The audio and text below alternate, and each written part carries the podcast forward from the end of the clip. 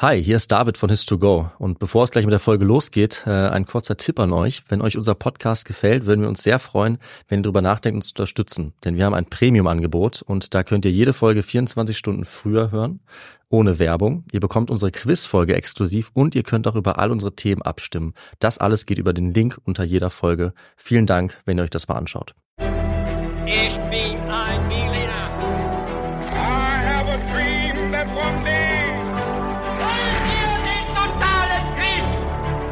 Niemand hat die Absicht, eine Mauer zu errichten.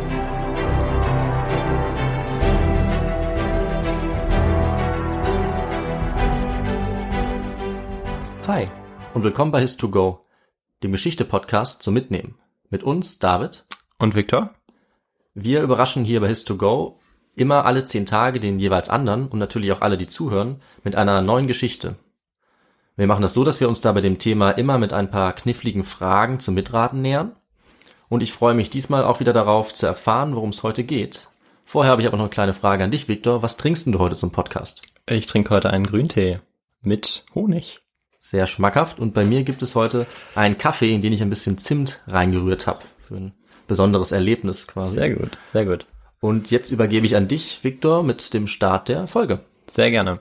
Wir werden heute eine Folge aufnehmen, die ähm, wir bereits aufgenommen haben, aber mit wesentlich schlechterer Qualität. Genau, Und deshalb machen wir die erneut. Deshalb kennst du das Thema, David. so ist es. Ähm, ich werde dir trotzdem äh, vier Fragen stellen. Und ich gerne. bin mal gespannt, ob du die alle richtig beantworten kannst.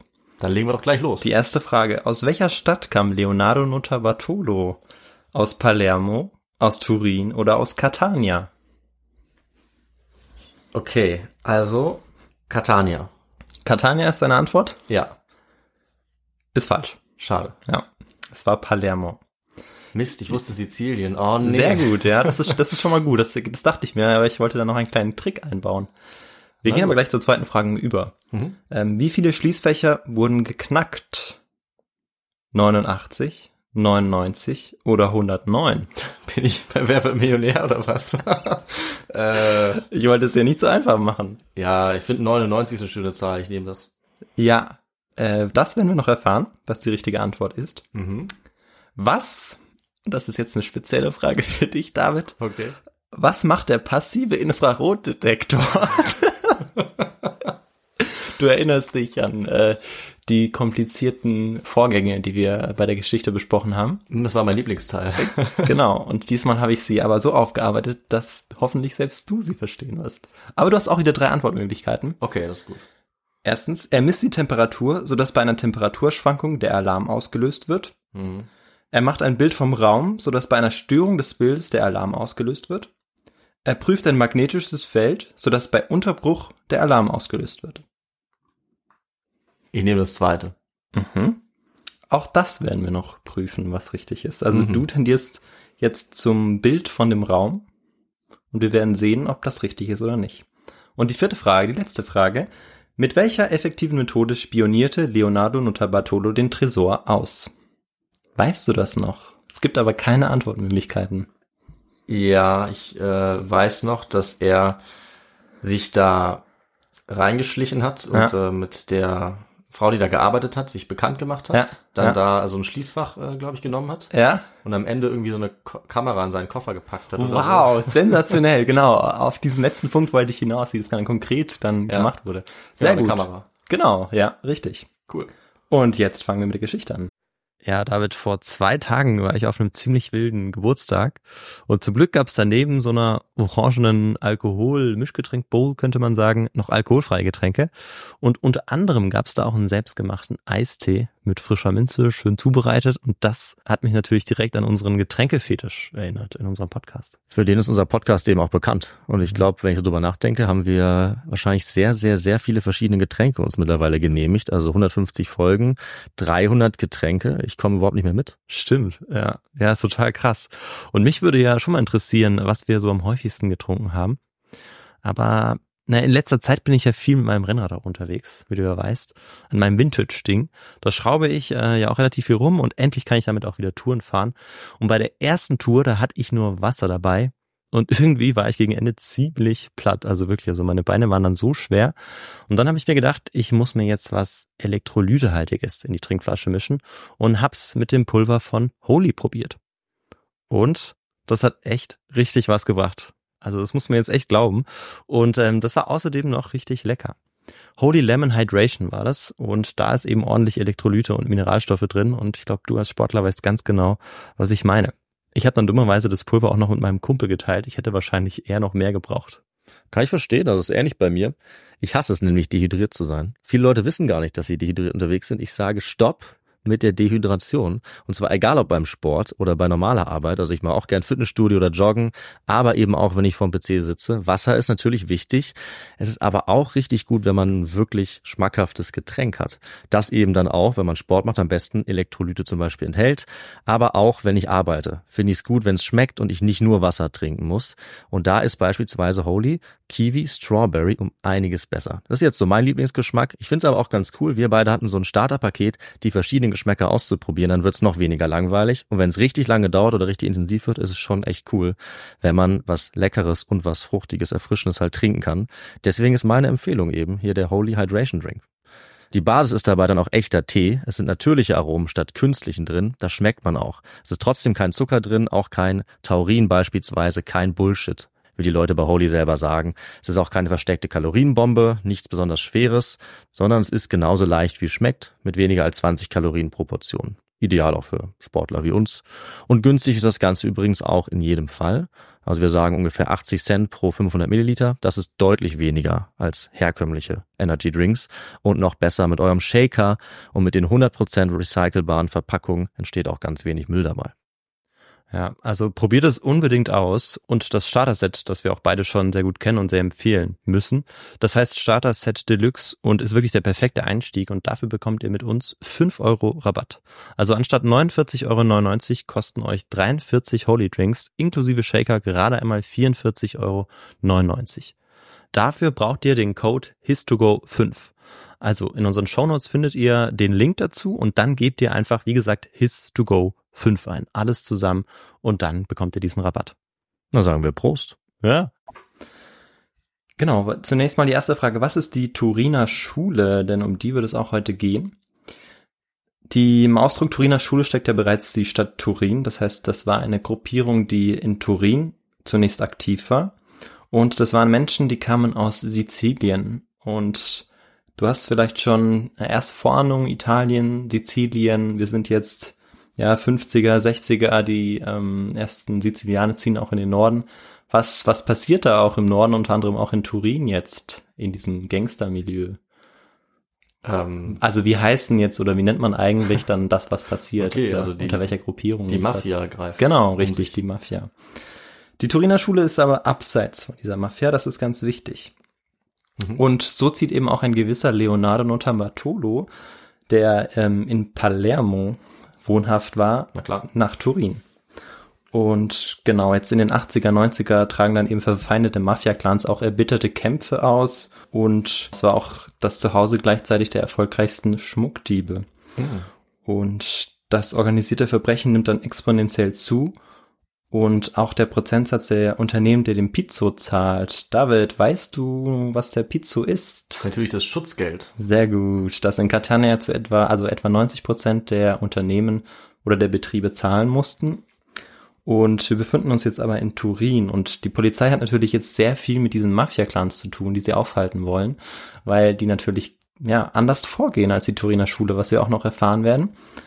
Und die, die Diebesbanden, die können dann eben über Jahrzehnte hinweg relativ, ja, ausgelassen eigentlich die Stadt ausrauben, hm. wenn sie eben nicht der Mafia angehören, weil sie da eben eine ganz bestimmte Methode anwenden, auf die ich jetzt gleich zu sprechen komme. Nota Bartolo, kommen wir zurück zu ihm, war zunächst ein Kleinkrimineller und er wurde eigentlich mehr im Gefängnis erzogen als, als in der Gesellschaft und er spezialisierte sich auf Juwelen und auf den Juwelenraub. Und der hat ja ein großes Talent eben für den Design von Schmuck. Mhm.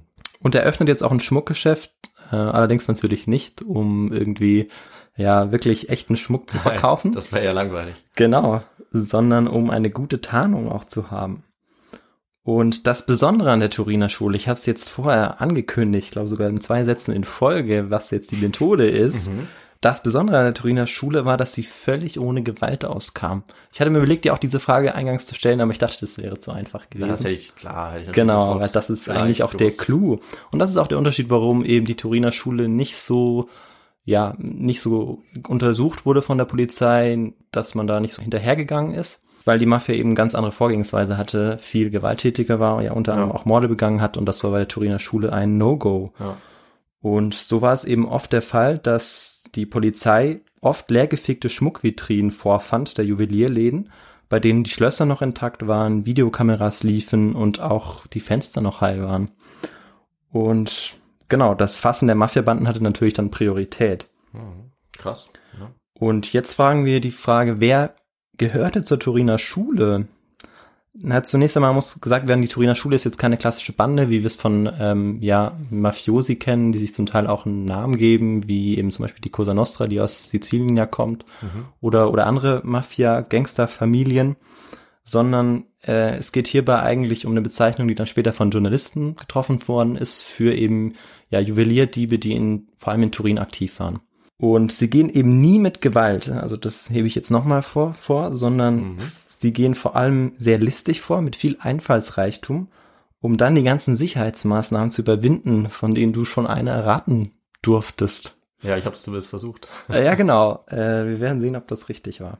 Ja, zu dieser Gruppe gehören Leonardo Notarbartolo, den ich jetzt schon mehrfach genannt habe, Ferdinando Finotto, das war ein Allround-Talent, der sich mit Alarmanlagen und Schlössern, mhm. Computern und Scheinfirmen auskannte. Einmal noch Elio Donorio, das war ein Alarmspezialist, und Klasse. Pietro Tavano, verlässlicher Freund unter Bartolos. Also ich finde, die Namen sind auch einfach schon super. ja, das sind echt so, so, wund so, wunderbare Verbrechernamen. Ja, die wollen einfach schon, dass man da irgendwie einen Film draus macht, habe ich das Gefühl. Das passt ja. ja, genau. Dazu kommen wir später auch noch. Na klar. Zum Film. Genau. Und jetzt im Herbst 2000 mietet sich ein ganz charmanter Italiener ein Büro im Diamantenzentrum von Antwerpen. Dieser jemand ist natürlich Leonardo Notarbartolo. Mhm.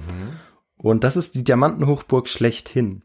Zu diesem Zeitpunkt ist auch eine Frau namens Julie Boos die Gebäudemanagerin. Und das wird dann im Ganzen auch noch zum Verhängnis werden, was wir noch erfahren werden. Die Bande um ihn rum ist jetzt in Italien, also die anderen drei, die ich vorgenannt habe. Und ja, was meinst du, wird jetzt das, das Ziel dieser Bande sein? Wahrscheinlich einen Diamantenraub begehen. Sehr gut. Genau, wir finden, befinden uns in der Diamantenhochburg, Aha. Diamantenstadt Antwerpen und natürlich möchte man jetzt Diamanten rauben. Und das Diamantenzentrum liegt mitten im Diamantendistrikt von Antwerpen und ist sehr gut gesichert. Und die, die scheinen wirklich, also diese Sicherheitsmaßnahmen scheinen un, unüberwindbar sogar. Mhm. Also es werden eigentlich nur Fahrzeuge mit Genehmigung eingelassen. Es gibt Unmengen an Überwachungskameras. Es gibt eine eigene Diamantenpolizeieinheit, okay. die auch immer wieder patrouilliert. Aha. Wir befinden uns also wirklich in einer der bestbewachtesten Quadratkilometer der Welt. Hm, krass. Aber er schafft es sehr einfach, ein Büro anzumieten. Und er kommt eben jetzt an dieser Zeit, also er infiltriert sich jetzt direkt ins Gebäude an sehr viele wichtige Informationen. Das kann man ein bisschen so vergleichen wie so ein trojanisches Pferd oder wie eben bei Troja. Genau. Mhm. Und er sieht sich jetzt folgende Dinge genau an. Die Informationen zu den Videokameras, also Live-Bilder wurden eben nur tagsüber mitgeschaut und wurden nur auf Kassetten und nicht auf einem Server gespeichert. Mhm. Das war schon mal eine wichtige Information. Dann äh, machte er die Arbeitszeiten der beiden Hausmeister aus. Außerdem fand er einen Weg, dass er nicht durch die Sicherheitszone des Diamantenzentrums gehen musste, um das Gebäude zu gelangen, nämlich durch ein Garagentor am Nebengebäude. Und das war natürlich auch mit Sicherheitskameras bestückt, aber war eben weit weniger gesichert als der andere Eingang. Mhm. Und da musste man auch nicht durch eine Sicherheitsschranke gehen, die Tag und Nacht mit Personal besetzt war. Das heißt, es war auch noch eine ganz, ganz wichtige Information. Dann noch die Auskunft zu den Schließ- und Öffnungszeiten des Tresorraums. Der war von 7 bis 19 Uhr offen. Werktags natürlich nur. Mhm. Und die Information zu seinem eigenen, zu seinem eigenen Schließfach und also die Informationen zu seinem eigenen Schließfach, das heißt, wie breit war äh, das Schließfach, ah. wie lange war das Schließfach, er hat das alles ganz genau ausgemessen und daraus dann Rückschlüsse gezogen auf die anderen Schließfächer, die ja dieselbe Größe hatten. Und eines Tages erhält er dann sogar noch die Baupläne von der Frau Julie Boos, die die Gebäudemanagerin war. weil er ihr gesagt hatte, dass er doch ein größeres Büro bräuchte und Mhm. er sich gerne eins aussuchen möchte über den Plan und ja, sie hat ihm dann einfach diesen Plan ausgehändigt. Das ist ja sehr nett. Genau, das ist auch nicht sehr kompetent gewesen. Nee, eigentlich nicht. Also es ist schon fraglich eben, wie, wie leicht oder wieso es ihm so leicht gefallen ist, an einem der bestgesichertsten Orte ein Büro zu mieten. Und Mhm. außer ja seinem Charme, seinem italienischen Charme, den er wohl hatte, laut eben dieser Frau Buß, die das danach auch gesagt hat, dass er so, Okay. Ja, dass er, dass sie, dass sie das nie erwartet hätte, weil Aha. er so viel Charme hatte. Schnell irgendeine Ausrede ausdenken, glaube ich. Also, na gut. Ja. Hat er natürlich noch ein, zwei Tricks auf Lager. Also er deklarierte sich als Eigentümer einer Scheinfirma. Er kannte sich auch mit Juwelen aus. Er zahlte das Büro bar natürlich, damit äh, man das nicht zurückverfolgen kann. Mhm. Und er hatte natürlich auch ein Prospekt angefertigt mit einer eigenen Kollektion.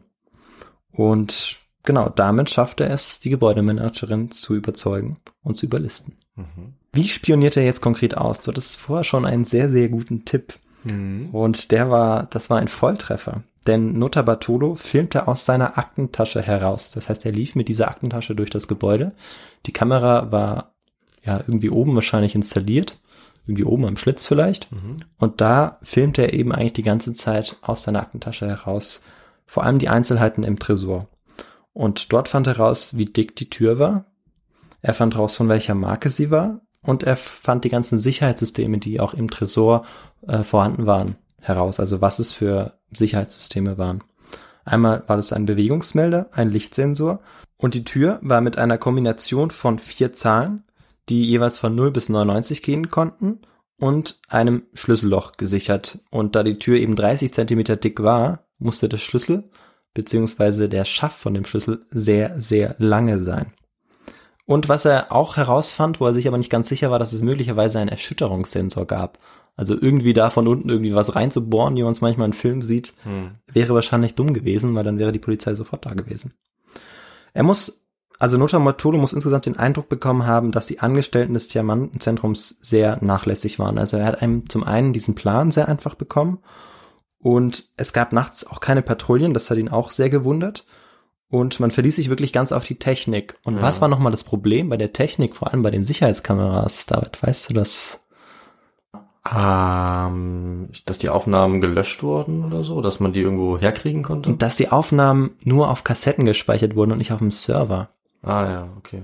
Das heißt, wenn man diese, wenn man diese verschwinden lässt, Ja. dann äh, gibt es überhaupt keine Aufnahmen mehr.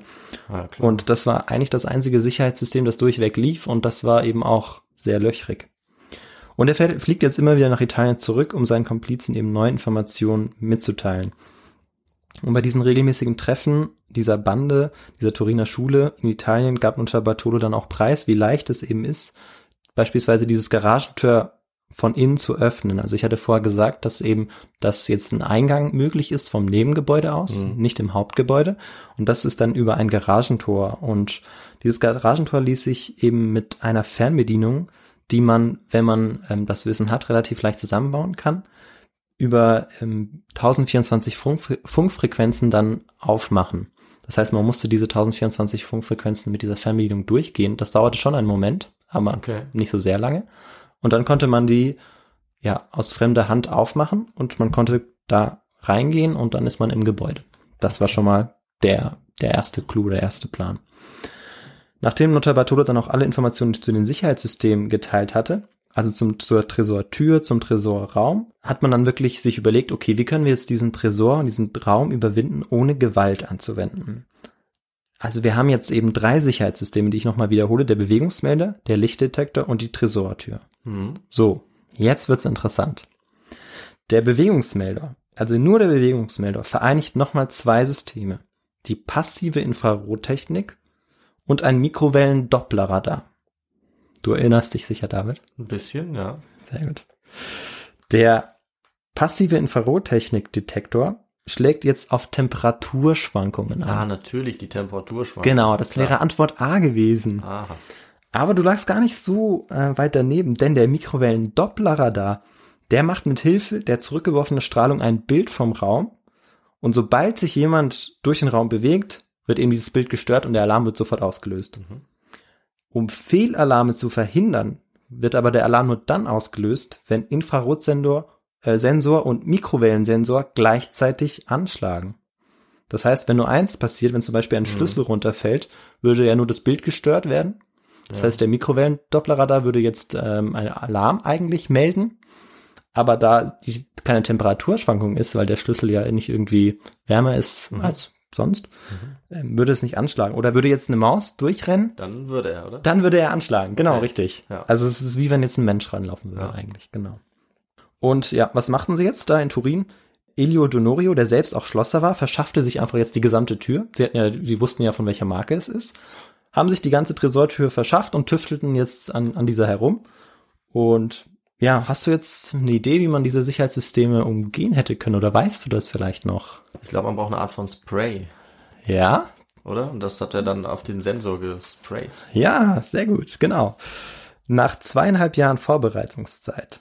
Also wir kommen noch zu diesem Punkt, aber ich möchte den noch ein bisschen, ich möchte Ja. noch die Spannung halten. Sehr gerne. Nach zweieinhalb Jahren Vorbereitungszeit geht Leonardo Tabatolo schließlich am Freitag, den 14. Februar 2003, gegen kurz vor 19 Uhr in den Keller des Gebäudes in Richtung des Tresors.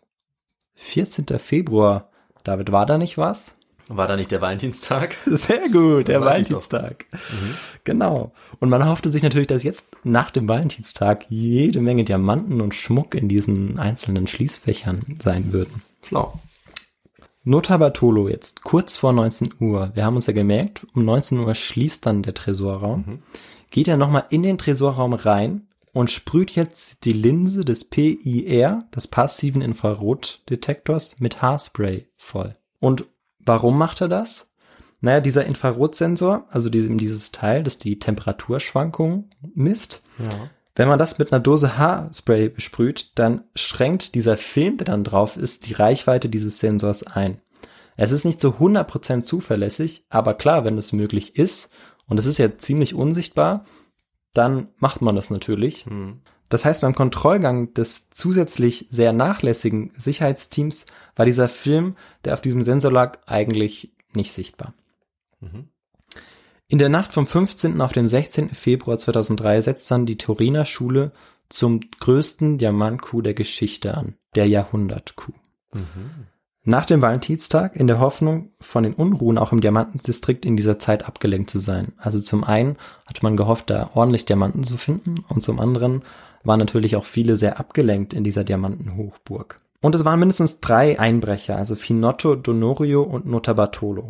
Pietro Tavano war wahrscheinlich derjenige, der die Diebe zum Diamantenzentrum fuhr und derjenige, der sie dann auch wieder abholte. Mhm. Und jetzt gelangen sie über das Garagentor natürlich ins Innere des Gebäudes. Und auf den Kameras wäre das zu sehen gewesen, aber nachts und am Wochenende ist natürlich keiner da, um die Bilder zu überwachen, weil die werden ja nur auf Kassetten gespeichert, aber nachts ist ja kein Personal da. Also es war, war nachts in dem ganzen Gebäude niemand. Dann. Die ha gute Frage, die Hausmeister waren da, Ah. beziehungsweise immer ein Hausmeister war da. Aber der machte sa, ja, sehr nachlässig seine Patrouillengänge auch nicht wirklich. Und der war halt, das Gebäude ist relativ groß. Hm. Und Mutter Bartolo hatte auch genau den Tag ausgemacht, als derjenige, der Hausmeister arbeitete, der weniger genau arbeitete. Okay. Ja. Na, die haben jetzt wahrscheinlich mittlerweile mehr als einen Hausmeister, dann schätze ich mal. Ja, also danach wurde auch ordentlich aufgeräumt Ja, nach diesem Coup. Ja. Das glaube ich. Bis jetzt ist ungeklärt, wie die Diebe an die Kombination der Tresortür gelangten. Die einfachste und plausibelste Erklärung scheint aber, dass die Kombination der Tresortür nie verändert wurde.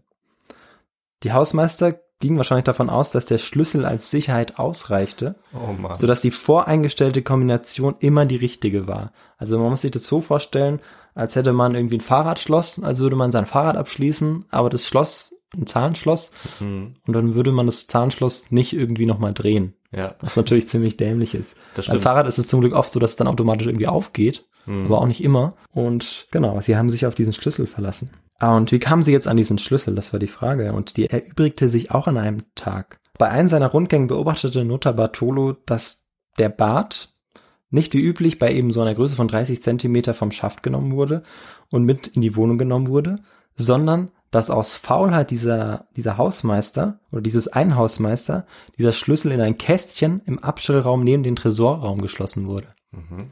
Und das ist natürlich, ja, wie wenn man die Diamanten direkt vor sich sieht Ja. und sie dann einfach so greifen kann. Und ja, sie brachen jetzt die Tür des Abstellraums auf und den kleinen Schlüsselkasten, in dem der Schlüssel lag. Und die Hochsicherheitstresortür war entsperrt. Das war eine 30 Zentimeter dicke Tür, die nicht einmal von einer Bombe hätte überwindet werden können. Boah. Und dann trat einer der Männer in den dunklen Raum, weil es ja wichtig, dass man jetzt keine Taschenlampe oder so anmacht, weil da war ja noch ein Lichtsensor. Ach so. Und naja, der deckte jetzt mit einem Isolierband einfach den Lichtsensor ab. Die wussten ja genau, wo der sich befand. Hm. Und jetzt haben wir die Tür, die 30 Zentimeter dick war. Die wurde äh, passiert, der Lichtsensor passiert, die Kombination von vier Zahlen und das Schlüsselloch, das sie ja, also den Schlüssel, den sie reinmachen mussten, das wurde passiert. Und auch der Erschütterungssensor wurde umgangen. Hm. Jetzt haben wir noch beim Bewegungsmelder ein kleines Problem. Dieser Film, der hält ja nicht zu 100 Prozent. Und dann hatte man noch eine Idee für diesen Mikrowellen-Dopplerradar. Und zwar war das so, dass der mit einer extra angefertigten Styroporscheibe an einem extra langen Besenstiel, dass dieser Mikrowellen-Dopplerradar damit abgedeckt wurde. Aha. Weil sie wussten ja genau, wo der sich befand. Der befand sich in der Ecke. Und die haben dieses Styroporteil genauso ausgeschnitten, dass er genau davor passt. Und dann konnte man natürlich kein Bild mehr vom Raum machen. Oh. Okay. Und dann war durch Kleinteile aus dem Baumarkt, die man so ungefähr für 20 Euro bekommt, war dieser ganze Tresor überlistet worden. Ah, cool. Do it yourself. Ja. Hast du es diesmal ein bisschen besser verstanden mit der Technik oder Ja. was wieder? Ja? Ja. fand ich als einleuchtend. Okay, sehr gut. Und genau, diese Einzelsafes wurden jetzt mittels einer extra angefertigten Zugvorrichtung aufgebrochen. Das muss man sich ähnlich vorstellen wie ein Korkenzieher. Die wurden zusammengebaut, also sie haben sehr, sehr viele von denen gebaut, weil sie wussten, viele von denen würden auch zusa äh, zusammenbrechen. Und es wurde über den Schließfächern angesetzt, also unten und oben. Und ja, so konnten sie ein Schließfach nach dem anderen dann öffnen. Also sie brachen das wie eine, wie eine Zange auf. Mhm. Ähm, wer das auch im Detail nochmal ja, nachlesen möchte, der kriegt dann auch noch ein bisschen Literatur dazu. Ja, sehr gut.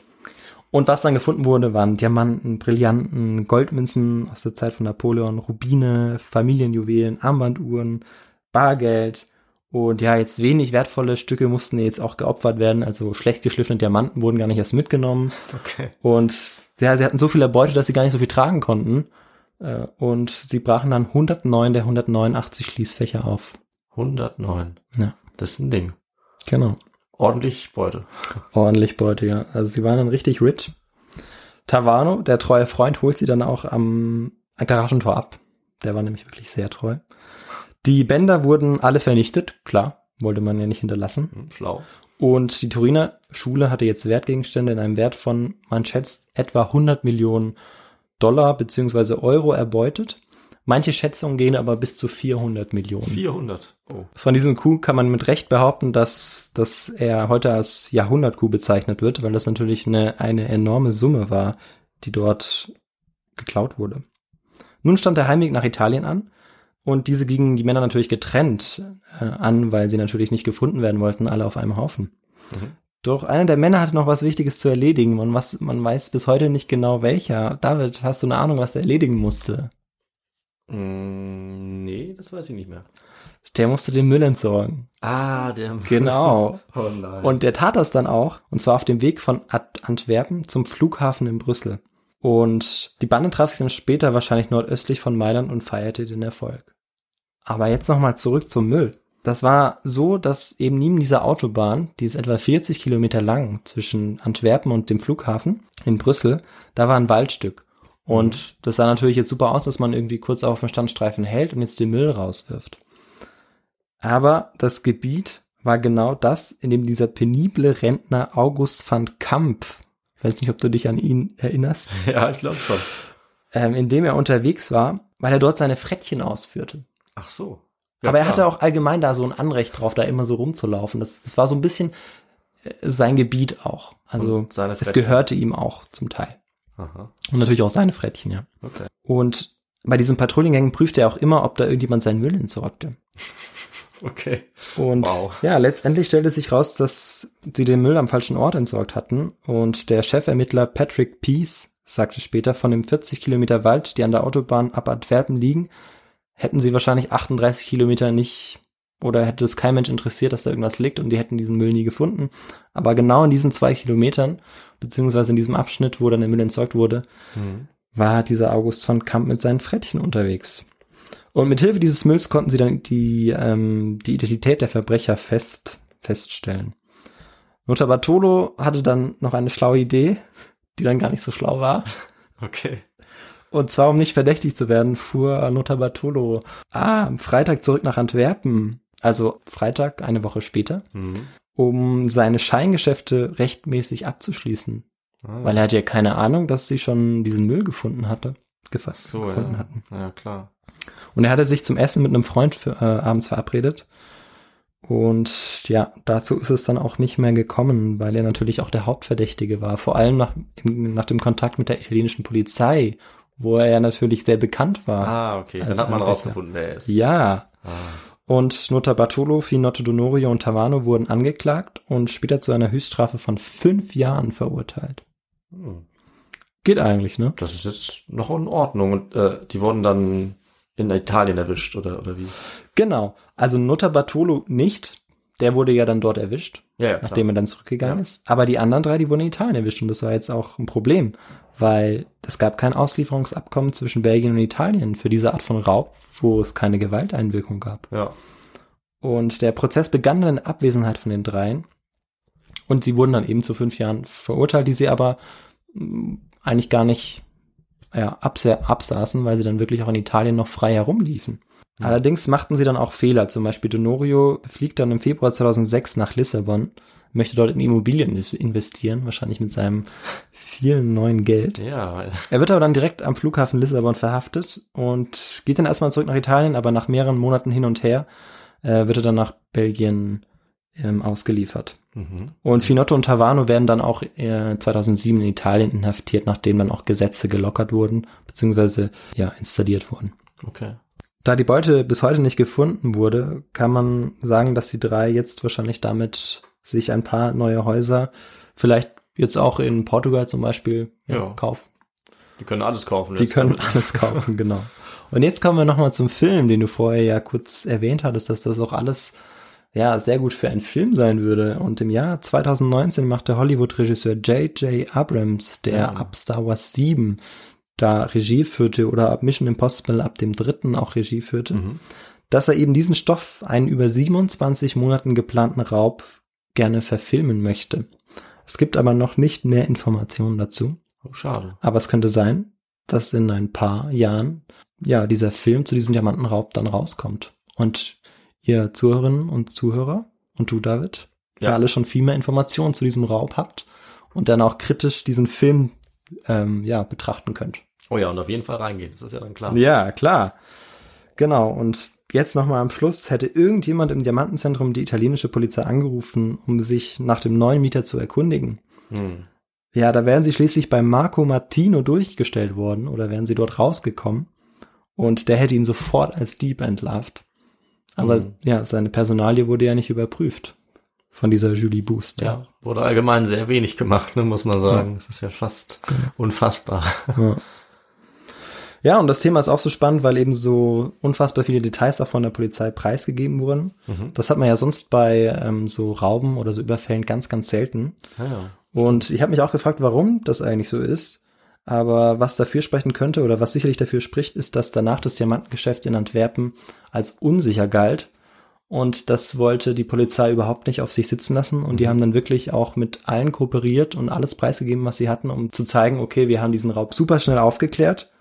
Und genau, es ist, also es gibt keinen Zweifel daran, dass wir hier Ja. die, das Ganze irgendwie in Ordnung halten können. ja, dass unter Kontrolle ist, dass man sich keine Sorgen um die Diamanten machen muss, ne? Genau. Ja, aber sonst wäre ja wahrscheinlich die Gefahr, dass dann niemand mehr irgendwie da sich beteiligen will und die sofort pleite gehen, ne? Ja. Okay. Ja. Und das war meine Geschichte, Ja. die du ja schon kanntest. Die kannte ich schon, aber trotzdem mal vielen Dank. Ja, Hast gerne. ja äh, sehr schön aufbereitet, muss ich sagen. Vielen Dank. Sehr gut ähm, nachgebessert und, und noch, noch spannender als beim ersten Mal erzählt, finde ich. Also Okay. sehr gut Sehr gelungen.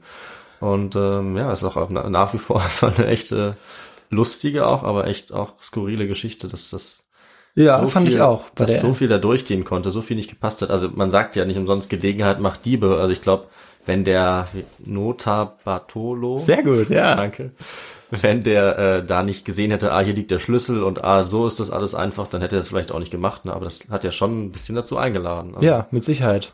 Ja. Ja, Wobei sie natürlich schon immer dahinter waren, irgendeine Lösung zu finden. Hm. Und man hat das Gefühl, egal wo man ist oder egal wo man sich findet, es gibt irgendwie immer eine Sicherheitslücke, man muss nur lange genug warten, das Ja. Gefühl. Also ich hätte mir vorstellen können, dass dieser Nutter Bartolo da auch noch fünf Jahre drin bleibt, Hm. nur um diesen einen Coup ähm, ja, dann zu landen. Ja, es kann, stimmt, das kann die auch sein. Aber Ja. ich denke, viele wären wahrscheinlich da äh, versucht gewesen, wenn sie sehen, wie schlecht Ja, die ja, doch, genau. Diese. Disziplin auch ist auch erstaunlich. Ja, schon krass. Ja, und hast du sonst noch eine Frage? Nee, ich ähm, habe das ja jetzt mit den zwei Episoden doch ganz gut in Erinnerung Ja. äh, fürs Erste. Du kannst eigentlich die nächste Folge dazu auch machen. Ja, klar, also wenn es nochmal kommt, dann beteilige ich mich gerne. Aber du kannst äh, gerne trotzdem nochmal sagen, was denn Literatur war. Ja, sehr gerne. Und zwar gibt es da ein sehr, sehr gutes Buch. Also es gibt viele tolle Artikel auch im Internet, wobei man vielen auch sehr vorsichtig sein muss. Mhm. Und dieses Buch ist von Scott Andrew Selby und Craig Campbell. Und das heißt äh, in der Übersetzung auf Deutsch Lupenrein, die wahre Geschichte des größten Diamantenraubes aller Zeiten. Genau. Das ist 2011 zumindest auf Deutsch erschienen und ist auch sehr lesenswert, weil es sehr, sehr gut recherchiert ist. Mhm. Ähm, man unter anderem auch ihn interviewt hat Ah, okay. und ja, dann natürlich auch viele Zeitzeugen, wenn man das sagen kann. Das Ganze fand natürlich 2003 statt. Es Ja. gibt die meisten leben natürlich noch, die davon betroffen waren, weil es waren natürlich sehr viele, es gab sehr viele Opfer, wenn man so möchte. Mhm, mhm, stimmt. Ähm, und nur sehr wenige waren tatsächlich auch versichert. Oh, okay, scheiße. Und das war natürlich, dann waren das herbe Verluste, vor allem auch viele Familien, ähm, ja, Juwelen, die wahrscheinlich von Generationen hinweg. Ich hatte ja bei Stimmt. einem Schmuckstück gesagt, dass es noch zu Zeiten Napoleons, von Zeiten Napoleons stammt. Also Ja, sehr wertvolle Gegenstände, die dann, ja, nicht mehr da waren, wo sie und vorher waren. Heute haben es die Diebe äh, immer noch, ne? Weil die Diamanten wurden ja nie gefunden. Das ist natürlich dann sehr bitter. Ja. Haben sie wahrscheinlich schön irgendwo vergraben im, im Garten. Und wenn Hm. man mal was braucht, holt man einen kleinen Diamanten raus. Na, Praktisch. Ja, aber cool. Dann äh, ja, schaue ich gerne mal in das Buch rein. Äh, und Victor, willst du uns da vielleicht noch sagen, was man auch noch machen kann, wenn Ja. eine Episode gefallen hat und man ein bisschen unterstützen möchte? Sehr gerne. Also wir haben einen Instagram- und Facebook-Account, wo ihr uns gerne liken könnt oder auch Kommentare setzen könnt, uns Feedback geben könnt, vor allem auch über unsere His2Go-E-Mail, die folgendermaßen lautet his2go at gmail.com, wobei das to ausgeschrieben ist, also T-W-O-O. Wir freuen uns da äh, auf euer Feedback. Wir antworten natürlich auch immer und übernehmen eure Verbesserungsvorschläge sehr gerne. So ist es. Ähm, und dann würde ich sagen, wir hören uns in zehn Tagen wieder. Wie Genau. immer hier bei His2Go und sagen dann Ciao, bis zum nächsten Mal. Ciao.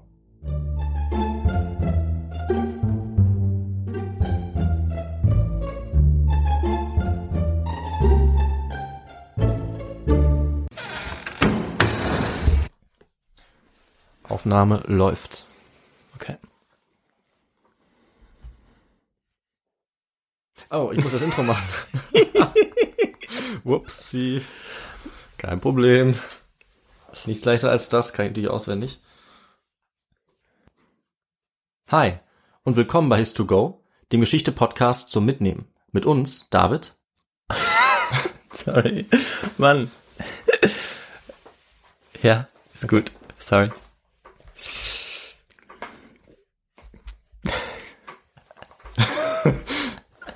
Der Anfang war lustig. Ja, der war ja komisch, ne? Ja, aber der war so ungewohnt irgendwie. Du hast ganz anders gesprochen als sonst. Ja, ich, ja, ich weiß auch nicht.